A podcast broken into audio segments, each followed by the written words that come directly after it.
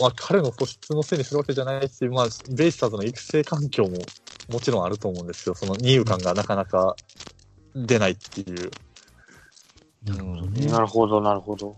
ファームがちょっとそこら辺があって、で、今年、そのコーチングスタッフに結構手こ入れが入って、うんまあ、その、あの、例えキャば守備ッチキャッチャーの子もね、首になはいっ育成に落ちて、えーえーとっ、と芝江和の、ああ、アミヤ。ヤ君ですか。アミヤ君。うん。うん。そうですね。彼、彼もそう期待されてた方なんですけど、割と早い段階でうん。見切られてっていうのがあったんで、うーん。結構早いんですね。早い。うん。まあ、選手のサイクルは確かにすごい早い球団だとは思いますよ。うん。だから松尾君は、お腹がもらった時に僕は松尾でいいと思ってた口だったのと、あとは、アミヤは、うちの娘の高校なんだよね、彼が。はい、千葉、千葉ですね。あそれでうんあの、注目してて。うん。うん。まあ、実、まあ、彼今年からね、社会人戻って、また、あの、うんしっかりやってるんで、う。うんん。まあまあ、まあ、難しいのかな、あの、山本浩二の息子しかりね。はい。武蔵くんね。うん。あもう彼も2年、3年かな ?3 年でしたし、やっぱり、うん。高校3年で、うん、ある程度将来的なものが見えないと結構バッサリいきますね。うん。阪神それなかなかね、やらないですよね。やらないんですよね。うんやらないは抱えるとかね。変えますね。これは、その、まあ、お三方からすると、土台に移りますか、これって。まあ、高卒2年目、3年目でもう首が切られるのっていうのは。いや、もう、要する、要は、あの、僕が思うのは、まあ、それがこう、横浜のカラーだし、それができるから若い子がぐるぐる回るんですよね。い。うん。うん。だから全体的に平均年齢が若いんで、まあ、その辺はやむを得ないかなっていう。比較的、こう、阪神の主力が、まあ、年齢は高いとはもう最近は言いませんけどもね、だいぶ若返りはできましたけども、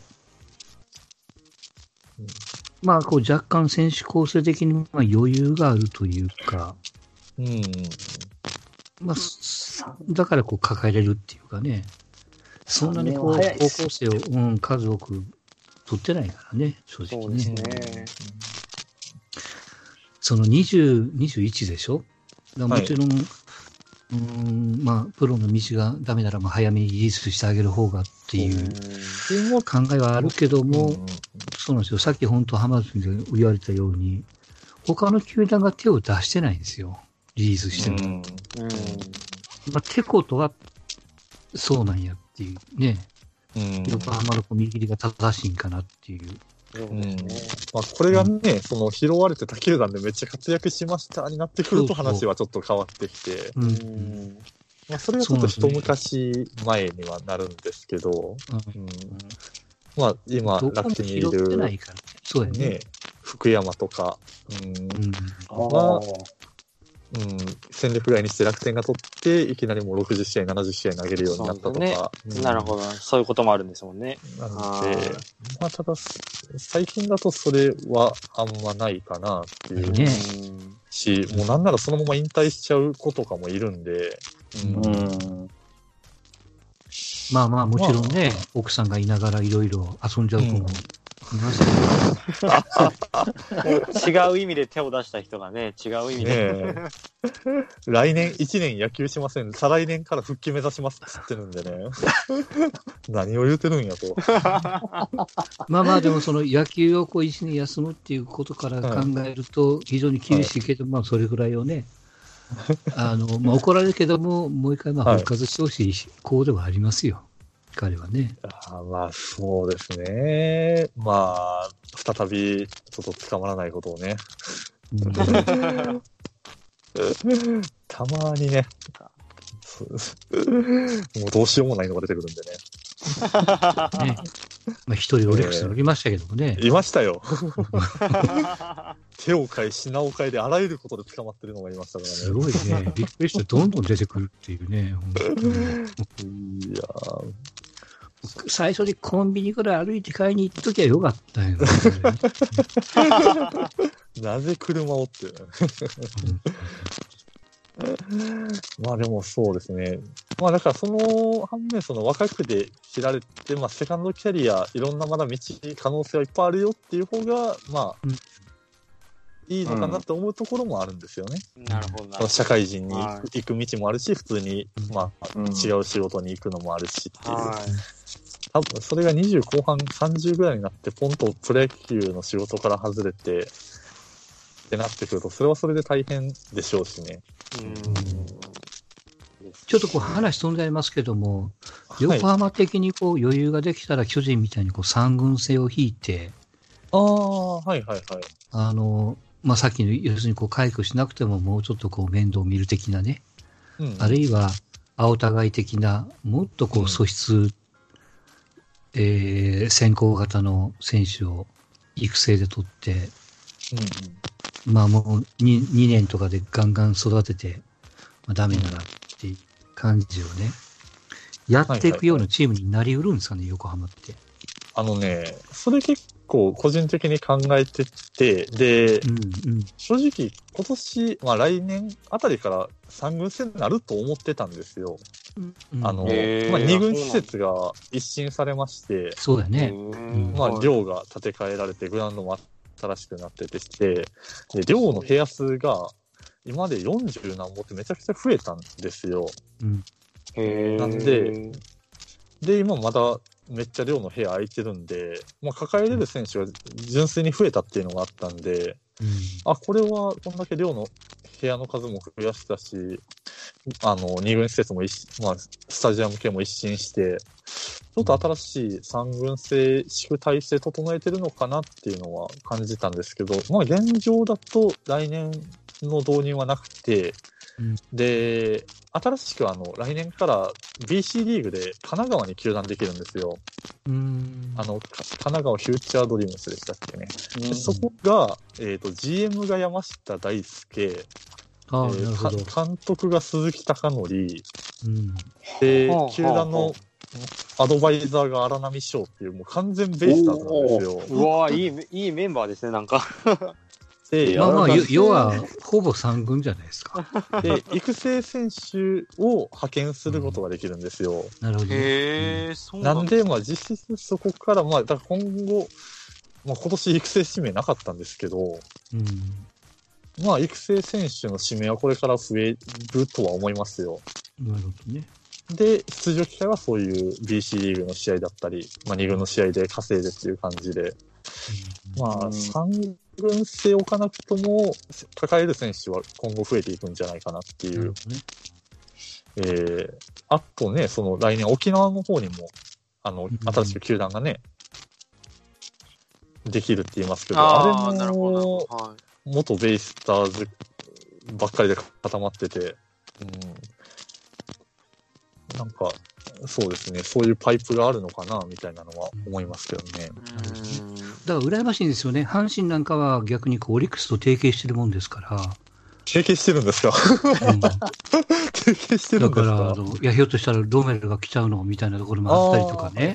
あ。のーまあ、提携というか、まあ、ちょっとね、若い選手をオリックスさんに渡して、はい。あちょっと使えそうな選手をこういただけるようなね、まあそんな環境になってるんで、なかなかこう、三軍を引くのはちょっとオリックスさんに申し訳ないなっていうね、うん。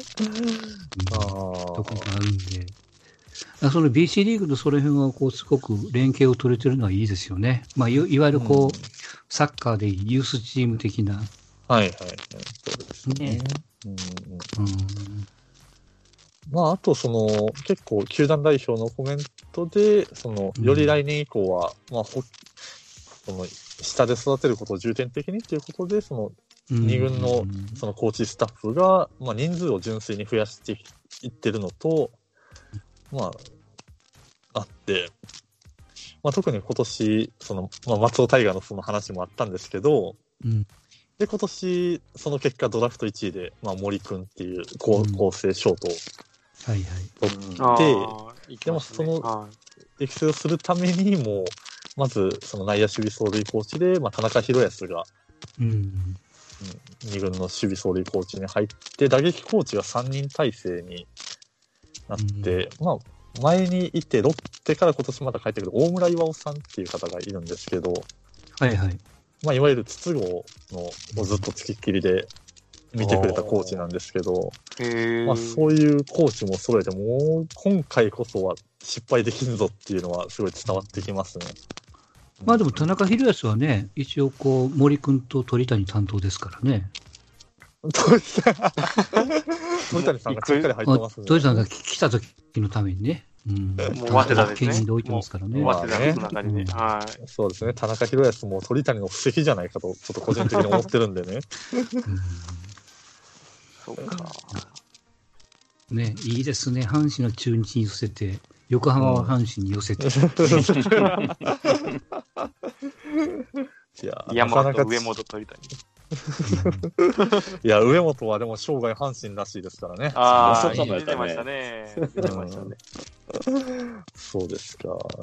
金本さんがいなくなって、なんかちょっとやりやすくなったんかな。そうなんだろうな。ああ、でも、はい。し上本もまだまだ勝負してほしいな。そうですね。うんまあ、間違いないですからね。天才打者でずっと来てまして。本当バッティングは本当、阪神の、本当上位クラスですからね、彼はもうセンスだけで見れば。怪我だけがちょっと気がかりで。そうね。だはいから本当、上本ほど、まあ、その、守備はともかく、もうポジション一つ渡してもいいと思うけどね、本当はね。うんいい選手なんですけどね、はい。うん。うんうんうんこれ、一個、まあ、他球団ファン目線でずっと阪神見てて思うのは、はい。まあ、二遊間が結構いろんな選手がいるじゃないですか。います。ね。はい。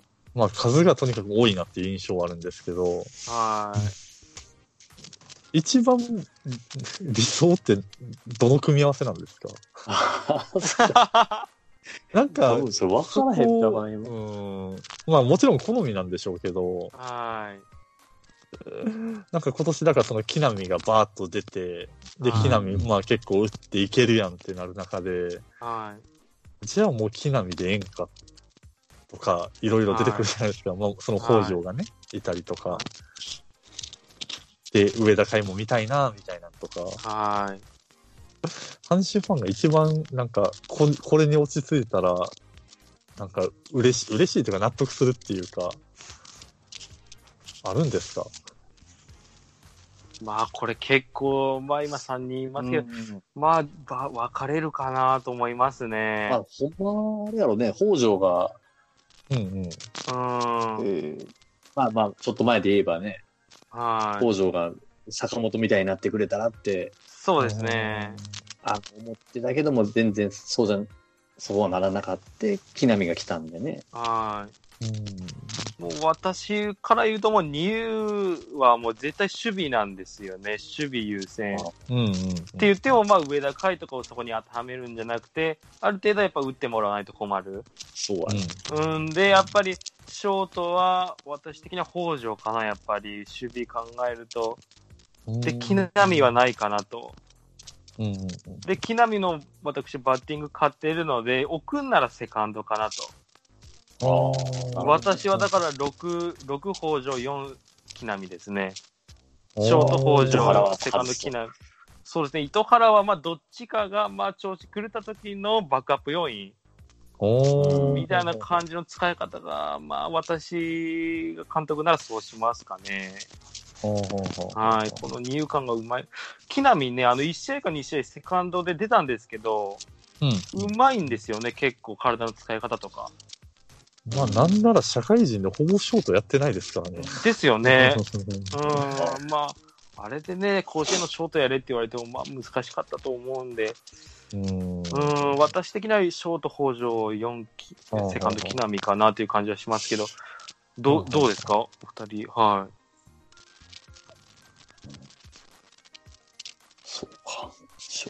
うん。そうだね。い。はい。まあだから、ヤマトは、もうしょうがなかったもんね。その、そうなんですよね。横浜さんみたいな使い方はやっぱりできなかった、ね、できないです。間違いなくできないです。はい。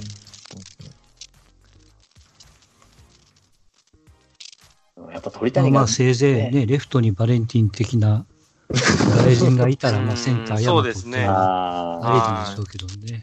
うん、選手がいればね、はい、他に。はい、うんまあ、さっき言っちゃうと、まあ、やっぱセカンド荒木、ショート上田海ですかね、僕はね。ここで荒木来ますか？もう謎の、あずっと荒木推しやからね。そう謎のって言われてますけど。言われてもしゃあない気もするけど。いや、いいいいじゃないですか、1、2番で。一番で。今、荒木しぶといもんね。まあまあでもね、正直に言うと、あの、はいぶっちゃけ僕だからもう友野さんと一緒なんですよ。あ、そうなんですか。木並木並報道ですよね。入れ替えるのちょっと怖いなと思ってたから、あうん。あもし木並を使うんならね。あー。うん。で、木並のところに上本をはめるか。はいはいはい。ですわ上本北条。うん。うん。まあでも守備で言うとあれやんね。でも上本はちょっと落ちるもんね。うん。だから守備を目つぶれるぐらいに打ってくれりゃいいわけでしょ、要は。い。そうですね、その通りです。うんはい。っていう感じだと思うんですよ。上本はまだ31、2ぐらいやからね。はいそうですね、その、はい。うん。全然いいと思うけどもうね。んこれかなり分かれると思います。阪神ファン100人に聞いたら、本当ね糸原は絶対入ってくると思いますし。なかなかこう、阪神のその環境で決まりづらいのは、さっきの外野のところのね、大和がどうこうと言ったように、一三塁に強打者がおる状況だったら、うん。まあ、多少こう自由にできるんでしょうけどね、ベストの組み合わせもだいぶ変わると思うんですけど、うなんとなく想像するに、サード、大山で一塁が、まあマルテか、新外国人かみたいな想像したとしても、うん。やっぱこう、打撃がちょっと良くないと辛いよなっていう頭があるからなかなか決めづらいっていうね。あとやっぱショート、やっぱスター性が欲しいっすよね。うん。うんやっぱ鳥谷以降考えたときに、まあ北条ならうん、ね、やっぱ甲子園のスターでしたし、うん、それを思い浮かべてたんですけどね。うん。まあそこにどんどん浜内さんなりのおっしゃる、はい。いろんな似たような選手もいっぱいおるんでね。うん。まあ、さっきのその荒木しかりですけど、うんまあ、なんていうか、それぞれが全く違うタイプの選手なら、それはそれで、なんか使い分けじゃないですけど、はい。うん、あるんでしょうけど、うん多分ね、他球団ファンからしたら誰が誰か分かんないと思いますよ。背番号つけてなかった。タイプ的にも同じような感じですね。うん。なんか一遍なんかもうフィジカルエリートみたいなの取ってみたらどうかなとか思いますしね。もうめちゃくちゃ体大きいタイプの。ああ。うん。比較的内野手に限って言うと小柄かなっていう印象もあるんで。うん、ここからですね。はい。うん。まあ、伝統なんでしょうな。その、くじとか、まあ、ああいうその、うん。まあ古川吉田義雄さんじゃないけども、はい。そう。ああいうタイプなんでね、なかなかこう、要するに46は、あの、まあ、唯一田中修太という背の高いやつがおりましたけども、はいはいはい。あーなかなかね、うん、いいですわな。そうですね。ここうやって聞くと、糸原って意外とやっぱ、こう、なんかこれだけ、まあ言うてルーキーイヤーで入ってから、結構阪神で一番出てる部類の選手なのかなとはうん思ってるんですけうんど、多分だから一番平均点なんだと思いますよ。打つ方も、うん守る方も。まあ平均点というか平均、その点が高いというかね。うん。うん。まあ例えばその70点、70点みたいな。はいはい。これが上本だと80点、40点みたいなね。わかんないけども。ああ、そうやうね。んこの守備の40点が60点ぐらいになったらなんとか使えるのにっていう、その辺のこの差が怖いのがっていうね。これ糸原がホームラン、まあせめて5本でも打ってくれればまだだいぶ違うんやろうけどね。長いのはね。うん。あまあ、守れハマスタ、ハマスタ、ハマスタだったら打てるんじゃないかな。ううんん。だから阪神が横浜の柴田みたいなものがセカンドに使えないのは、はい、はい、はい。横浜さんはその一塁にロペス、サードに宮崎とかっておるから、使えちゃうね。はい。うん。ここの主軸が決まってるのはでかいですね。はいでかいまあですよね。倉本、阪神からレギュラーですかね。うんいや、それはわかんないですけど。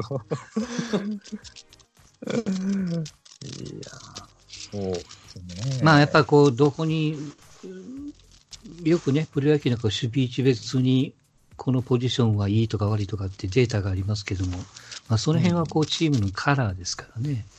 はいはい。うん。他の球団が良くて阪神が悪いっていう内野関係もそれはしょうがないんやけども、まあ、それを活かせる野球がまあできるかっていうね、まあ人もそうだけども、うんうんまあ、その辺をちょっと、ちょっとずつこう変えてきてるのが今の阪神で、まあ、大和が、どうぞどうぞって言えたのも、うん。いわゆるこう次の世代にこうバトンタッチする覚悟を決めたから、まあ出したんでしょうけどね。うん。まあ出せたというか、まあ、結果オーライなのかわかんないですけどね。そうね。うん。それにこう乗っかってくれればいいですけども、まあやっぱり外野ですよ。うん。うん。もう46もそうだし、外野、まあいわゆる近本以外のところですわな。どうするのっていう。でも現状でいくとまたレフトライトが福留糸井ってなるんですか、うーん、開幕はその可能性高いですかね。ベストメンバーって言われてそうですわな。うーん、だと思います。まあ対戦してて怖いのはそっちですけどね。はうんその一番、まあその万全な状態である、あるのを前提にして言うい。と、はまあそのし、まだその聞かれてない状態の福留さん、糸井さんって、いる方がもちろん見てて、対戦してて嫌ですけどね。うんまあ、社会人次第かなっていう。ああ。いや本当にね、これも毎回言うんですけど、うんいわゆるこう金本の初年度の、えー高山、横田はい。の二人ともあれが外野でしたからね。うい。うんですね。要するに福留、えー福留が、まあ一人いましたけども、うん。うん、あの、1、2番をその外野で組めるっていうのはね、うん。うん、まあでっかかったですわな。うんあ、でっかかったというよりもこう、うんまあ、期待度、期待値が高かったというかね。うん。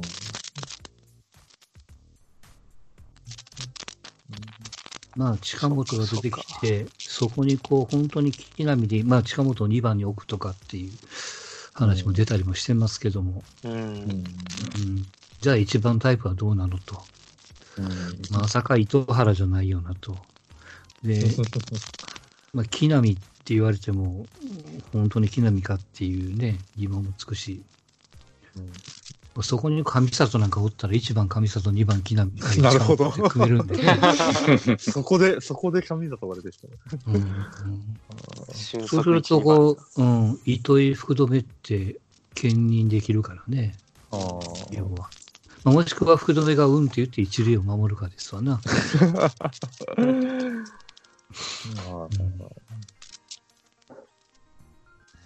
まあ、でもその、ねえ、あとは、まあ外国人になってくるんでしょうけど、うん。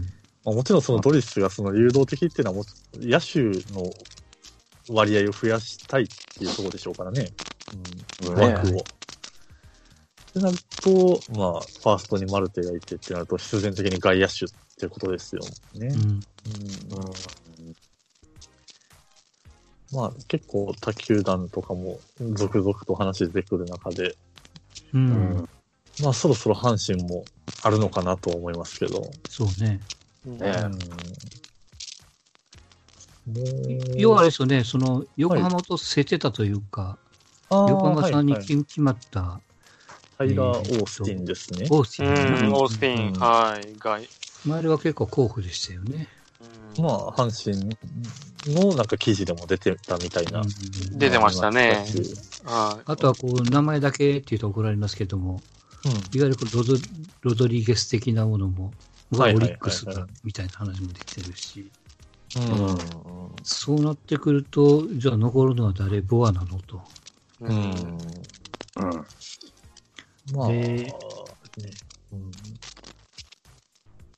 まあ、ボア、マルテ、うん。2, 二枚の外国人を使うのはなかなか、まあ、お久しぶりです的なね、感じがありますけどね。阪神的ボアにはね。マルそうんうんまあロロメロも欲しいな。野手3枚。ロメロ。うん。はーい。うん。ロメロ、ロメロとゲレーロだとどっちがいいですか？ゲレーロ。ゲレーロ。あー、どうかな。まあ、セリーグ用知ってるのはゲレーロですわね。そうですね。でも芸の字もないもんね。なんか全然ないんやろうね。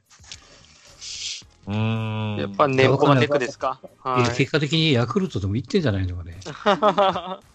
バレンティンがね。ねえ、どうやら対談ソフトバンクかするみたいなのがうん、うんソフトバンク行きそうです。いや、これひょっとしたら阪神あるな。バレンティンね。いや、バレンティン、マジっすか阪神に来るんですかあの飛び膝切りはこの、もう素敵やったんですね、ジャンピングにあそこのジャンピングに。矢野、矢野、矢野オールで矢野って。いや、本当にあの、バレンティンのツイート見てびっくりしたもんね。どこに行っても応援してね、的なね、ツイートを言ってたから、えっと思ってね。あ、出るんやと思ってね。で、しかも自由契約で出るから。です、そうですね。まあまあ、どうん外国人選手だとまあまあ FA だろうとっていう感じなんですかね。そうですね。まあどっちにしろ来年、来シーズンから日本人扱いにはなるんでね。それでかいですね、やっぱり。はい。枠気にせんでいいっていうのは。うん。でもそしたら阪神バレンティン行ったらドレス残しゃいいじゃんってなりますもんね。そうですね。まさしく。うんはい。そうか。はい。わかりました。これぐらいですかね。はい。わかりました。ちょっと、最後にですね、まあ、あの、お互い、まあ、2020年に向けてですね、まあ、ちょっとあの、軽くですね、この若手選手、はいはいはい。まあ、阪神ファンならちょっとベイスターズ気をつけた方がいいよと。あまあ、ハマスキーさんからすると、阪神ファン、あ、阪神ですかね、この選手に来年、こいつが活躍してやり返すぞと。いうふうなちょっと選手がいれば、ちょっとまあ、発表していこうかなと思うんですけれども、うんうんよろしいでしょうか。ちょっとまあ、私からちょっと行かしてもらうとですね、はい。うん。まあ、先発投手の望月ですね、わ阪神、まあ、ベイスターズやっつける候補の一人として挙げたいんですが、うん。うん今年ですね、あの、望月がベイスターズさんから見事も初勝利、ええ。先発いただきましてですね、ええまあ、え投げるボール、すべてもメッセンジャーなんですよ、ほぼ。はい。まあ、角度はないですが、メッセほど。ちょっとボールの質とか見てもですね、十分もうメッセの頭になるんじゃないかと。はい。このまま望月の伸び次第で、また、えー、ベイスターズにはちょっとキリキリ前ちょっと刺すような。はい、感じのピッチャーになるんではないかと私は予測しておりますんで。彼ははい結局先発になっていくんですね。選抜でやると思います。中継ぎ適正の方があると思ってますか？うん。なんか将来的にクローザーとか面白いかなっていうのもね。ああ、うんそうなんですね。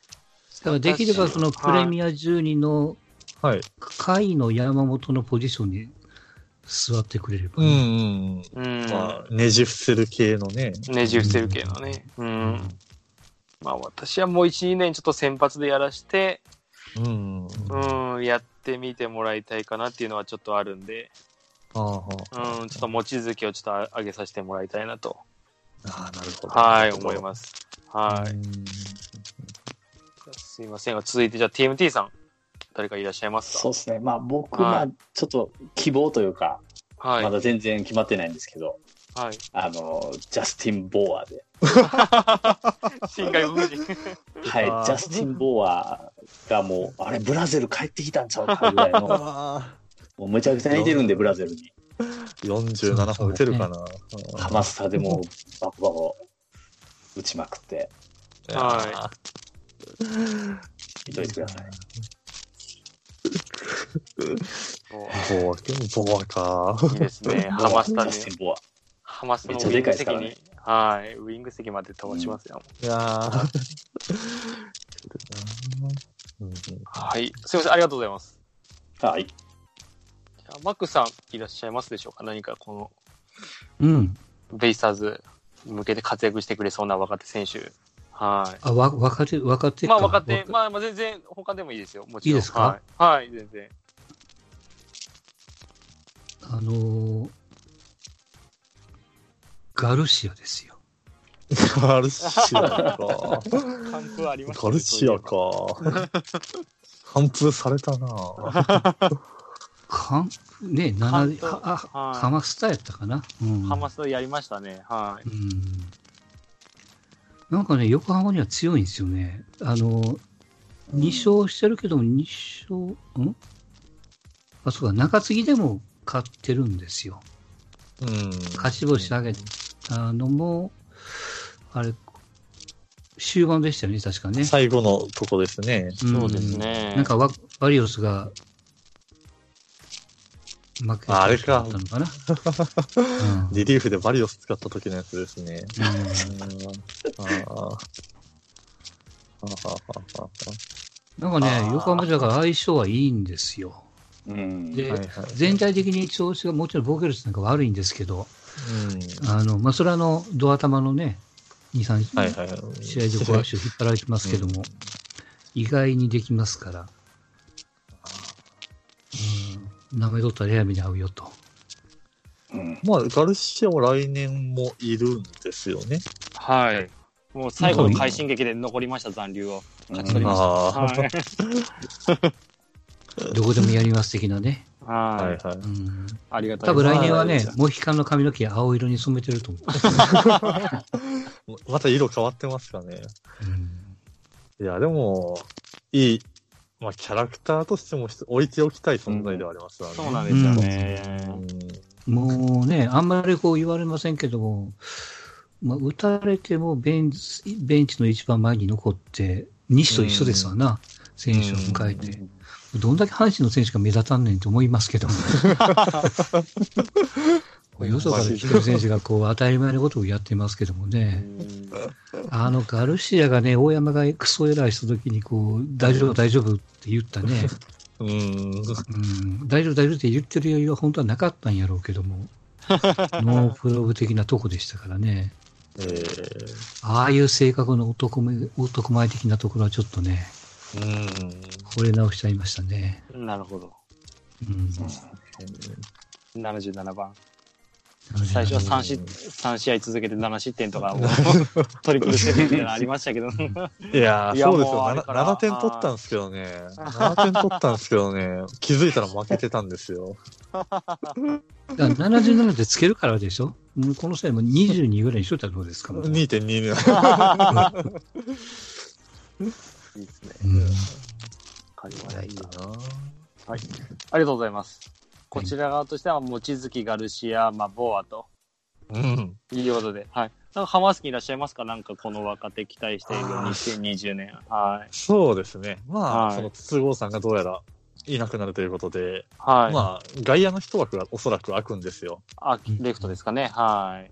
まあ、そこに空いた一枠におそらくまあ来年満を持して、そうですね、はい細川を放り込んでいきましょうか。ああ。今年もまあ、3年目の今年、まあ、1年目、2年目、3年目と、まあ、順調に下で数字上げてきてるんで、なるほど。ねはい。もう、そろそろいい時期かなっていうのが。うん。か、まあ、細川か、来年2年目になる伊藤幸也ですね。うんあーああ、伊藤なまあ、この二人は、まあ、右の強打者として、まあ、はいやっぱ感じさせるものがすごい多いんで、うん伊藤家なんかの白崎2世にならないですか？大丈夫ですか？まあ、大丈夫でしょう。今年ツーラン打ったんで大丈夫です。うん。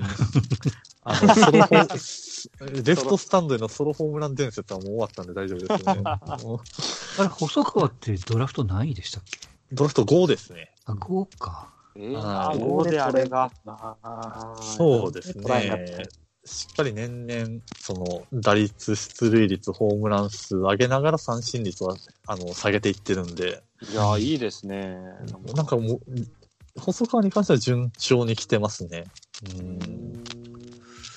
横浜の宿舎に、はい。ちょっと女性を送り込もう。この際 そうですね。やめてくださいよ、ちょっと。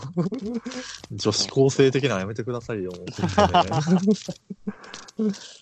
そういう時はもう藤波さんが頑張りますから。右バッターは気をつけといてください。はい。いや、まあ、あれですよ。ベイスターズファンから見ると藤波投げてくるのが一番嫌なんで。うん。うんあ、そうなんですね。でも、実際、すんげえ打ててないっていうのがやっぱあるんでね。ああ、はいはいはい。なんか藤波がロ、まあ、ある程度、普通に投げてローテーションに帰ってこられるようになると嫌だなとは思って見てます。なるほど。うんね。ねずーっとほっときゃファーボールで出れずに、バンバン振りに行くからね。そうなんですよね。フォアボール拒否脱線ですからね。はい。と、そうですね、相性が絶望的に悪いんで、うんまあなんで、もうちょっと時間かかってもいいですよと、藤波さん。うん、なるほど。あ中継ぎかな中継ぎだと思うんですけどね、2020年藤波は。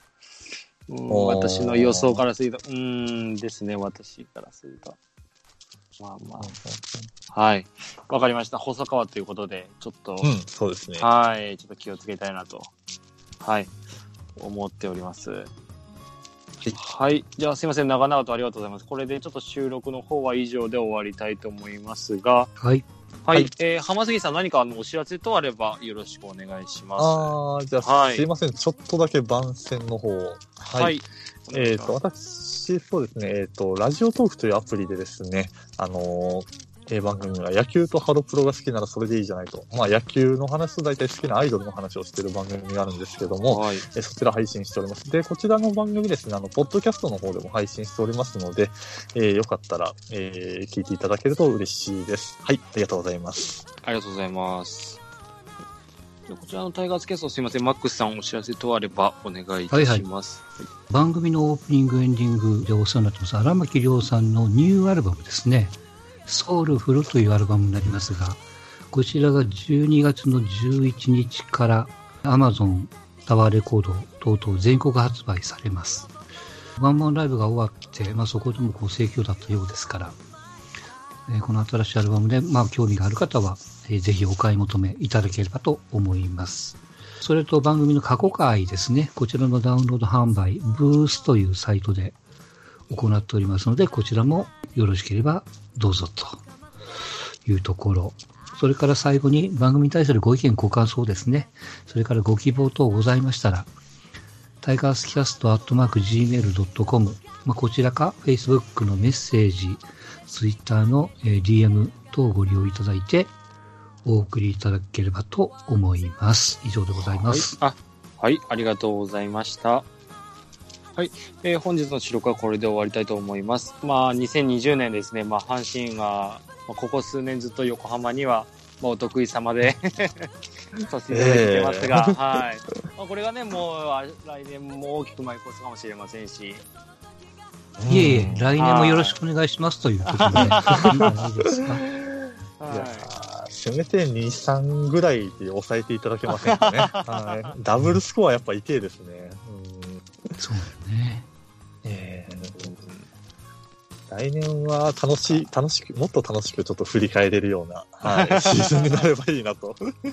そうですね。またちょっと来年もよ、もしよければ、はい。はい、お願いいたします。はい。はい。もう20杯しても呼んでいただければ、はい。幸いですので。すいません、だからありがとうございます。より深くまた分析できましたので、阪神ちょっと。はい。はい。また今後ともよろしくお願いいたします。はい。よろしくお願いいたします。すいじゃあ本日はありがとうございました。これにて終わります。ありがとうございました。ありがとうございましたはい。ありがとうございました。失礼いたします。「